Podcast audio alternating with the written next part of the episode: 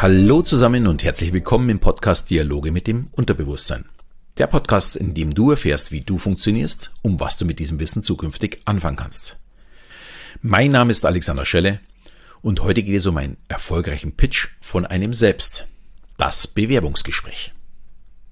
Letzte Woche habe ich ja über den Pitch für ein Unternehmen oder ein Produkt gesprochen und heute soll es eben um, um uns selbst gehen. Und ich habe in der Vergangenheit immer wieder das Thema Bewerbung, Bewerbungsgespräch von Seiten desjenigen betrachtet, der einstellt, aber bis jetzt nicht das Thema von der Seite, der den Job haben möchte, betrachtet. Und das möchte ich heute mal nachholen. Ich denke, ich kenne beide Seiten sehr gut. Ich hatte neben den normalen Einstellungsgesprächen auch schon ein paar Assessment Center, um mich eben für Jobs im Key Account Bereich zu qualifizieren. Darüber werde ich aber dann nächste Woche sprechen. Ja, bevor man mal überhaupt einen Job bekommt, muss natürlich erstmal die nötige Qualifikation da sein, äh, um tatsächlich den Job zu haben, auf den ich mich bewerbe. Allerdings kann man da auch schon mal sehr, sehr mutig sein. Wenn der Jobbeschreibung steht, man sucht jemanden mit Wirtschaftsstudium, fünf Fremdsprachen, 15 Jahre Berufserfahrung und gleichzeitig nicht über 30 Jahre alt, dann ist vermutlich schnell klar, das Unternehmen wird sich schwer tun, den passenden Kandidaten zu finden, die suchen einfach nur den besten. Viel wichtiger wäre mir, kann ich den Job tatsächlich ausführen? Bin ich dafür qualifiziert?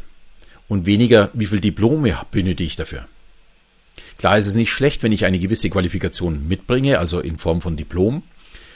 Allerdings, wenn ich die erste Hürde, also die Einladung zum Gespräch überstehe, dann geht es tatsächlich um das Können und nicht um das theoretische Wissen. Und das sollte man natürlich auch verkaufen können. Das ist so der wichtigste Punkt eigentlich bei einer Vorstellung. Und ein Vorstellungsgespräch ist ein wenig wie eben in der letzten Woche der besprochene Produktpitch. Ich muss die Vorzüge verkaufen, allerdings nicht von einem Produkt, sondern von mir selbst.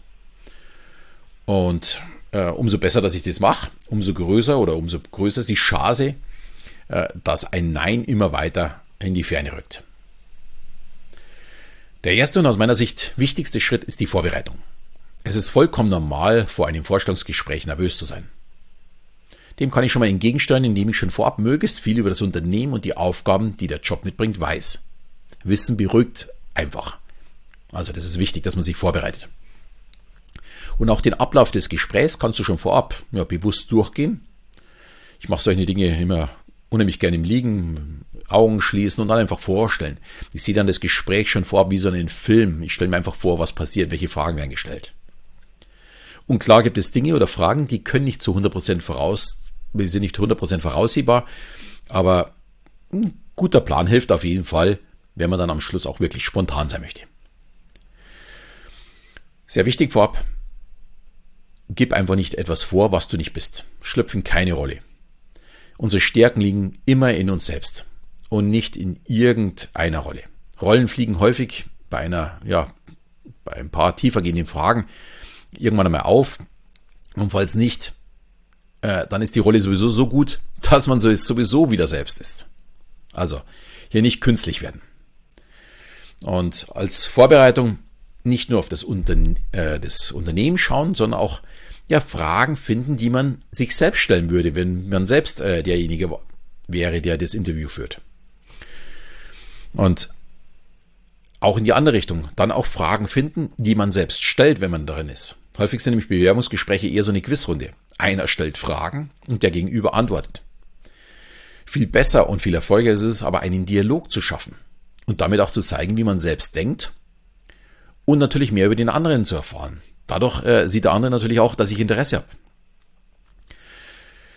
Ja, und neben den Fragen ist auch deine Selbstpräsentation ein unbedingtes Muss schon in der Vorbereitung. Die Frage, erzählen Sie uns doch mal etwas über sich, wird in 95 Prozent der Fälle kommen, wahrscheinlich in 99. Und die Antwort darauf kannst du ja dir vorher, vor, vorher perfekt ausarbeiten. Aber eben nicht auswendig lernen, sondern erzählen. Wie wenn du spontan erzählen würdest. Und hier kannst du natürlich Stärken einfließen lassen, die vielleicht nicht auf den ersten Blick etwas mit einem Zertifikat zu tun haben, sondern die vielleicht aus der Freizeit kommen oder aus einem besonderen Erfolg, was auch immer. Und es gehen ja da meistens auch die Fragen so ein bisschen tiefer. Wenn mir zum Beispiel jemand erzählt, dass er Schwimmer war, hatte ich schon erlebt, oder ist, dann weiß ich gleichzeitig auch, wie diszipliniert er ist, der oder diejenige. Kilometerweise im Wasser kacheln zählen, das prägt einfach. Oder wenn du schon mal ein Team geleitet hast, egal ob jetzt bei Kindern, im sozialen Bereich oder im Sport, dann wird klar, du findest dich in der Gruppe äh, sehr gut zurecht, du findest auch deinen Platz. Oder wenn du besonders erfolgreich warst, dann sprich es einfach an. Erfolg kommt eben nur von Ehrgeiz. Und das fliegt einem nicht so einfach zu, das weiß auch jeder. Und wichtig bei deiner Präsentation, komm auf den Punkt. Äh, keine stundenlangen Märchen, sondern Fakten. Wenn Nachfragen kommen, kann man immer noch tiefer einsteigen. Wenn mir zum Beispiel jemand etwas über einen Handballer erzählen würde oder einen Volleyballer oder einen Fußballer, würde ich automatisch fragen, in welchem Verein, auf welcher Position, in welcher Liga. Aber das sollte ja dann im Grunde kein Problem sein. Wenn ich dieses tue und wenn es mein Hobby ist. Äh, hier kann man auch die Nachfragen so ein bisschen provozieren. Wenn ich sage, ich spiele seit zehn Jahren Handball in einem sehr erfolgreichen Verein, da wird man natürlich neugierig. Was ist das für ein Verein? Warum erfolgreich? Und immer davon ausgehen, der Gegenüber könnte davon Ahnung haben. Ich habe ja vorher schon gesagt gehabt, äh, ich hatte schon mal jemanden, der mir eben erzählt hat, dass er Schwimmer war. Und ich habe ihn natürlich nach seiner bevorzugten Lage und nach seiner Bestzeit gefragt. Da ich die Zeiten einfach noch grob durch meine Mädels äh, im Kopf hatte und schnell einschätzen konnte, was er mir da erzählt. Also ist er ein guter Schwimmer gewesen oder steckt da gar nichts hinter? Also hier auch ein bisschen aufpassen. Gut ist zum Beispiel auch ein soziales Engagement, aber eben nicht übertreiben. Ähm, das führt nämlich auch ab und zu auch mal zu Zweifel, ob der andere denn auch wirklich zu 100% den Job macht oder sich eher um seine sozialen Projekte kümmern möchte. Also da muss man auch sehr, sehr vorsichtig sein. Und diese Selbstpräsentation solltest du wirklich so oft üben, bis sie natürlich und nicht auswendig gelernt rüberkommt. Rudi Carell, die Jüngeren werden wahrscheinlich nicht mehr kennen, aber die Älteren kennen ihn noch, der sagte immer, der beste spontane Witz, den man aus dem Ärmel schüttelt, ist der, den man sich vorher reingesteckt hat. Also Spontanität hat unheimlich viel mit Arbeit zu tun. Und genau das ist auch die Aufgabe ja, vor so einem Termin.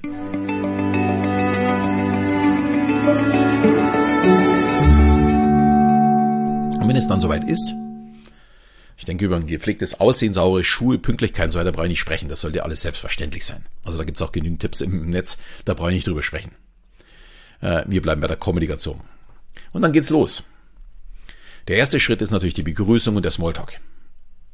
Und da kann ich ja nur sagen, höchste Aufmerksamkeit schon auf dem Weg zum Besprechungsraum ist extrem wichtig. Hier werden schon so Fragen beiläufig gestellt, wie die Anreise war, ob man es gleich gefunden hat oder ob der Termin gepasst hat. Hier nicht zu steif sein, auch nicht zu locker sein, sondern wirklich aufmerksam. Auch lächeln, auch schon, äh, wenn ich mich vielleicht an der Pforte anmelde. Eben andere Menschen im Gebäude begrüßen, wirklich jeden. Und ein ganz fester Händedruck sorgen gleich für einen ganz positiven Start. Und beim Smalltalk gerne auch irgendetwas Lustiges erzählen, das Eisbrechen, Vertrauen gewinnen. Das ist einfach für einen Bewerber unheimlich wichtig. Und falls du etwas nervös sein solltest, was normal ist, sag es einfach. Dafür hat wirklich jeder Verständnis.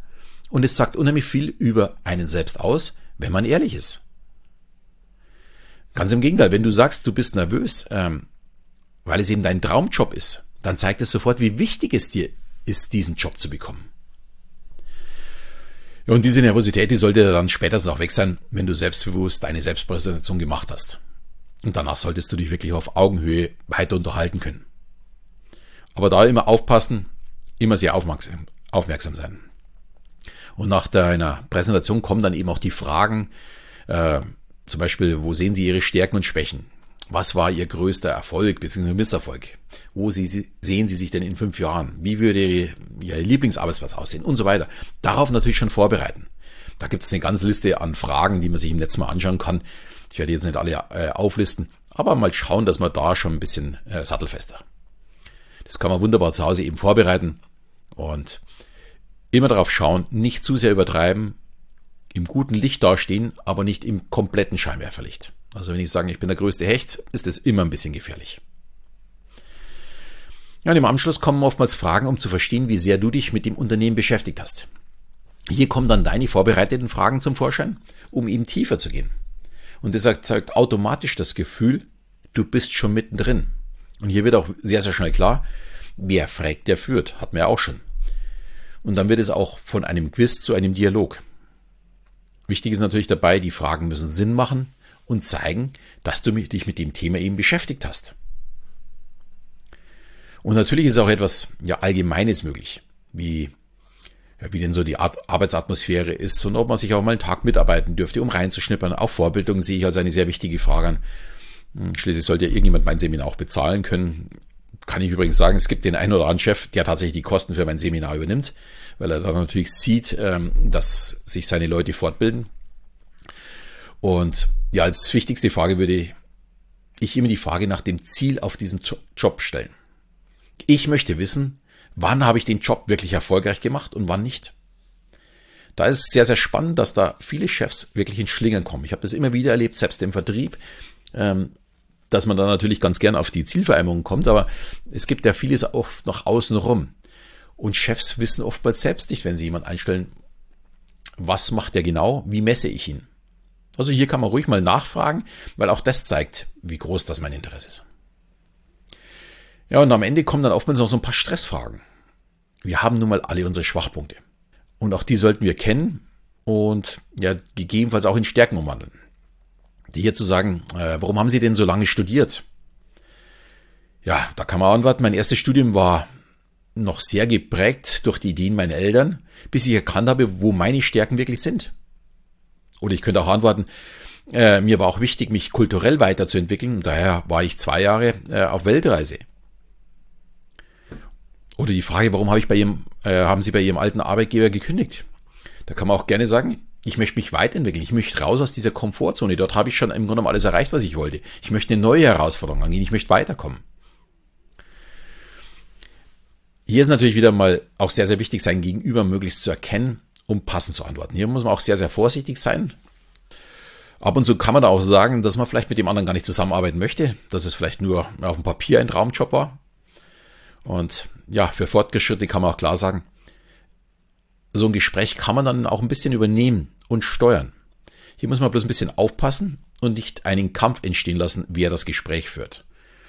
Aber hm, ich habe es durchaus schon erlebt, dass in Bewerbungsgesprächen ich mir Fragen gestellt habe, als wie mein Gegenüber, äh, als ich der Bewerber war. Was natürlich auch eine unheimlich spannende Sache ist, weil es natürlich auch etwas über einen aussagt. Ja, vielleicht noch ein paar Worte zu Stärken und Schwächen. Hier muss man natürlich nicht alles erzählen. Auch nicht äh, interessiert sich kein Chef dafür, dass du eine Schwäche für muskulöse, schwarzhaarige Kerle hast oder für kleine, rothaarige Frauen. Äh, das Business steht natürlich im Vordergrund und verkauf auch nicht eine Stärke als Schwäche, wie du wärst zu überpünktlich oder zu perfektionistisch. Ganz ehrlich, das merkt einfach der Dümmste. Und ich gehe mal davon aus, dass dir gegenüber nicht der Dümmste sitzt. Also hier ein bisschen aufpassen. Ähm, was du allerdings sagen kannst, zum Beispiel, du wärst bei Präsentationen immer so nervös, wenn du von einer Gruppe sprechen möchtest. Aber du arbeitest gerade mit der Methode XY dran, dass eben dieses besser wird. Äh, dann ist es eine Schwäche, und du hast es erkannt und hast gleichzeitig auch schon einen Ausweg. Das ist äh, eine sehr, sehr gute Schwäche. Oder wenn du zum Beispiel weißt, die Arbeitszeiten sind flexibel und du jemand bist, der eher länger schläft und gerne am Abend arbeitest, dann kannst du auch sagen, dass du dich in der Früh immer so ein bisschen schwer tust. Aber dafür läufst du am Nachmittag auf Höchstform. Dann hast du aus der Schwäche was Positives gemacht, weil der Rest der Gruppe ist in der Regel am Nachmittag eher schwach. Wichtig ist einfach, bleib du wirklich selbst. Sei ehrlich. Andere, alles andere fällt dir irgendwann auf die Füße. Und wenn du den Job nur bekommst, weil du nicht ehrlich bist, dann wirst du in diesem Job auch keinen Spaß haben. Ja, und wenn es zum Verabschieden geht, frag auf jeden Fall nach der weiteren Vorgehensweise. Und nach, auch nach einem Termin. Du musst dich darauf einstellen und natürlich hast du auch einen Plan B in der Tasche. Also das muss man nicht unbedingt sagen, das kann man aber durchaus ein bisschen durchblicken lassen. Ähm, und schließlich braucht der Plan B ja vielleicht auch mal irgendwann eine Antwort. Allerdings muss man da wirklich aufpassen. Das kann sehr, sehr gefährlich sein, wenn du nämlich jemanden unter Druck setzt, dann musst du auch damit rechnen, dass er dir absagt. Hier ist wichtig zu verstehen, wie sehr möchte mich der andere denn nun auch wirklich haben. Und umso mehr das der Fall ist, umso mehr Druck kann ich aufbauen. Gut, damit sind wir schon fast am Ende.